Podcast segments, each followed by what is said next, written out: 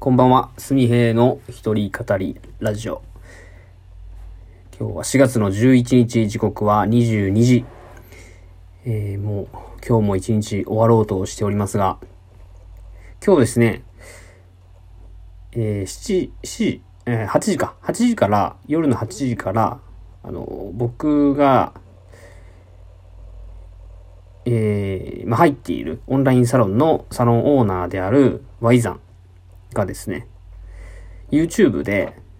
えー、このアプリ、ラジオトークの代表の井上さんと、えー、ウェブ対談をするということで、ズームをつないで、YouTube 配信してくれたんですけど、えー、音声配信について、ラジオトークのサービスのこと、まあ、それに対して代表の方が質問にお答えする、答えるっていう風なので、1時間ちょっとお話をしてくれて、まあ、それについて少し話そうかなと思います。アーカイブが、え、残ってますんで、えー、聞いてない、あ、リアタイでね、聞けてない方は、概要欄に載せてますんで、まあ、ぜひ、見て聞いてくれたらなと思います。えっ、と、ラジオトークの、まあ、まあ、いいところというか、僕も音声配信いろいろ、まあ、いくつかね、アプリある中でラジオトークを始めたのは、そのオンラインサロンの中で、まあ、ラジオトークいいよみたいな感じからスタートしたのがきっかけなんですね。で、去年の11月ぐらいから、まあ、コツコツ配信してまして、で、今日で60何回かわかんないですけど、うん、配信してます。で、えー、何話す？うん、そうそうそう。で、ラジオトークの、こう、初期の頃まあ、ちなみにこのラジオトークって調べると2007年からスタートしたサービスらしいですね。ウィキペディアで、えー、載ってました。誰でも簡単にトークをできる音声 CGM アプリとしてベータ版が公開開始されたというのが2017年の8月なんで、約3年か、このサービスがスタートして。はい。まあまあ、それは置いといてですね。で、11月から配信していて、えー、僕も始めた頃感じたことなんですけど、えー、まあ、ど、どんな企業さんなんかな？まあ、すごく、この運営の方が距離が近いなって感じてました。というのも、まあ、ツイッターをされていたりとか、まあ、ラジオトークの公式のアカウントがあったりとか、まあ、そういう中で、えー、と、まあ、主にとツイッターなんですけど、ツイッターでラジオを配信したりするとですね、とか、まあ、ラジオトークについての統合をしたりすると、もう結構いいねがついたりするんですよ。まあ、エゴサをしてくれてるのかなと思うんですけど、なんか、まあ、しかも、あの、顔を出して、えっ、ー、と、名前と顔を出して、えー、発信されてる方なんで、えすごい、あの、利用している側としてはすごい距離の近い、えー、サービスを提供されてる会社さんやなと感じました。で、今日、改めて、その井上さん、井上代表の話を Y ザンとの、えー、公開の話を聞きながら、あの、まあ、ラジオトークの一つ一つの機能に、まあ、すごく意味があるっていうことも再確認できましたし、まあ、どんな風にこのラジオトークを活かしていったらいいのかなっていうのも、えー、ちょっと再確認するきっかけになったなと思います。あとは、まあ、お声をね、初めて、この、井上さんのね、お声を聞いて、あとは、思いを今回聞かせてもらって、すごい人柄をね、知ることができて、より、このラジオトークっていうアプリを、えー、大切に使わせていただきたいなと思いますし、えー、音声配信を、まあ、これから広めていくまあ、一一つの、まあ、ちょっとした手助けというか、まあ、そういう風になればいいなと思います。で、僕、まあ、話を変えるとですね、僕あの、ラジオトークとか、まあ、YouTube とか、このストック型のコンテンツと言われている、収録したものを配信して、で、それがまあ、まあ、リアルタイムではなくて、後で聞かれるようなコンテンツっていうのは、YouTube だと収益化が見込めるとか言われますし、ラジオトークでも差し入れっていう機能を使えば、えー、その中に金銭が発生したりするような機能になっていますけど、えー、まあブログと一緒でですね、えまあ、一つ書いたことだったり、一つ、えー、投稿したことが、まあ、時間を追って価値が出てきて、それが自分の、まあ、ひいては、何年後かの、まあ、資産になるみたいな感じで捉えてて、ラジオトークを最近、ここ最近ですね、まあ、毎日配信させてもらっています。まあ、こういうのは数をこなさないと、えー、結果は見えてこないと思いますし、ま思うので、まあ、とにかく数をまずこなそうということで、今60回収録してます。100回とか200回とかね、配信できれば、何かしらの、その、僕が発信するラジオトークが、どんなものかっていうのもリスナーさんに分かってくれるかも、分かってくれるだろうし、まあ、僕は結構、このラジオトークでは、まあ、役立つ情報っていうのはほとんど話してなくって、日々の、ま、僕の日常的なことを、その日感じたことを声に乗せて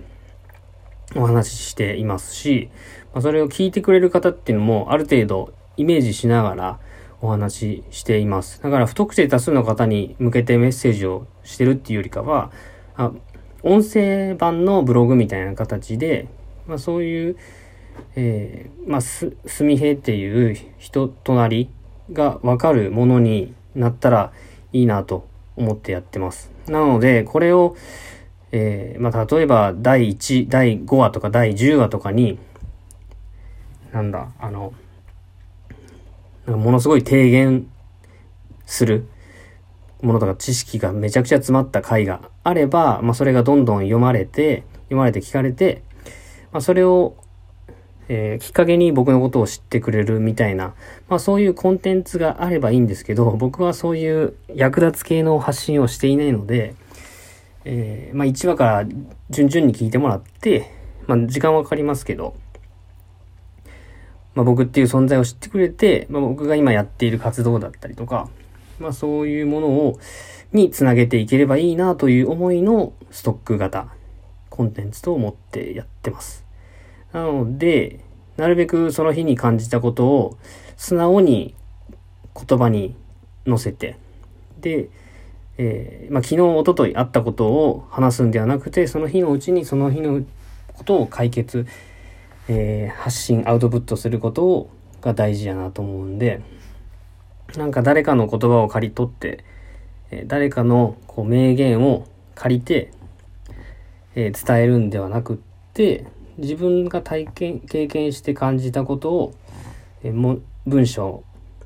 えーブログに書くんではなくて、音声で伝えることが大事やなと思っています。それぞれ、あの、まあ、ラジオトークだったり、まあ、ポッドキャストも、まあ、別の番組として僕もやってますし、ポッドキャストはポッドキャストで番組があって、えー、すごい、あの、作り込まれた番組があって、面白いなと思って聞いてる番組もありますが、それぞれがそれぞれ、あの、コンセプトがあって、えー、まあ、視聴、聞いてくれる方がいて、万人に受けるものっていうのはないと思いますんで、僕は、まあ、主に SNS でつながりのある人で、えー、まあ、応援してくれたりとか、まあ、逆に僕が応援したい人と SNS では繋がっているので、まあそういった方に届くような、えー、まあ分身みたいな形の、分身みたいな配信ができたらいいなと思ってます。うん。で、このラジオトークで、えー、っと、収益化みたいなことも考えなくはないんですけども、まあ、それがメインではないですね。まあ、それでできたらいいなと思うんですけど、まあ、僕は一番に、会社員ではありますけど、会社勤めしながら土日、えー、今働いてる仕事とは別で、えー、喫茶屋台とか喫茶店を、えー、開業して、まあ、そこで、えー、コーヒーを振る舞うとか、コーヒーを通した空間を作る。そこで来てくれた方と、えー、有意義な時間を過ごすみたいなものを作り上げていきたいなと思っているので、まあ、そこに、えー、持っていくための、えー、まあ、情報の蓄積なのかな。僕はこんな思いで活動している。まあ、音声配信もそうですし、ツイッターもそうですし、日頃の活動もそうですけども、一貫して、えー、つながりのある方と、えー、たくさんの人にこう響かせたいんではなくって、思いに共感してくれる方に、えー、と楽しい時間を過ごしたいという、まあちょっとこうざっくりなんですけどね。まあそれを伝える上で、えー、初めて会った方にはなかなか伝わらない、僕がこう、えっ、ー、と、諏訪公園でコーヒーを振る舞ってますとか、まあ、なんで振る舞ってるのか、みたいな話を全く初対面の人に話しても一発では伝わらないんですけど、こういうラジオトーク、音声配信で、えー、毎日何かしらちょっとずつ伝えることで、まあそれを聞いてくれた方が、初めて会ったけど、えー、初めて会った感覚ではなくって、いろんな、えー、僕の情報を知ってくれて、で、打ち解けやすい空気になって、で、いうことにつか、つながればいいなと思ってやってますんで、まあこれからも、まあ、特に、えー、テーマは決めてませんけども、雑記ブログ、奈良の雑記ラジオ、雑音ラジオ、え、違うな、雑談ラジオか。雑談ラジオとしてこれから配信していこうかなと思いました。えー、また、あの、今日のアーカイブもう一回見て、ラジオトークの良さをね、さらに深めて知りたい、えー、深めていきたいなと思います。今日はありがとうございました。Y さん、えー、井上さん、ありがとうございました。えー、えー、ここまでお聞きくださりありがとうございました。また明日会いましょう。ありがとうございました。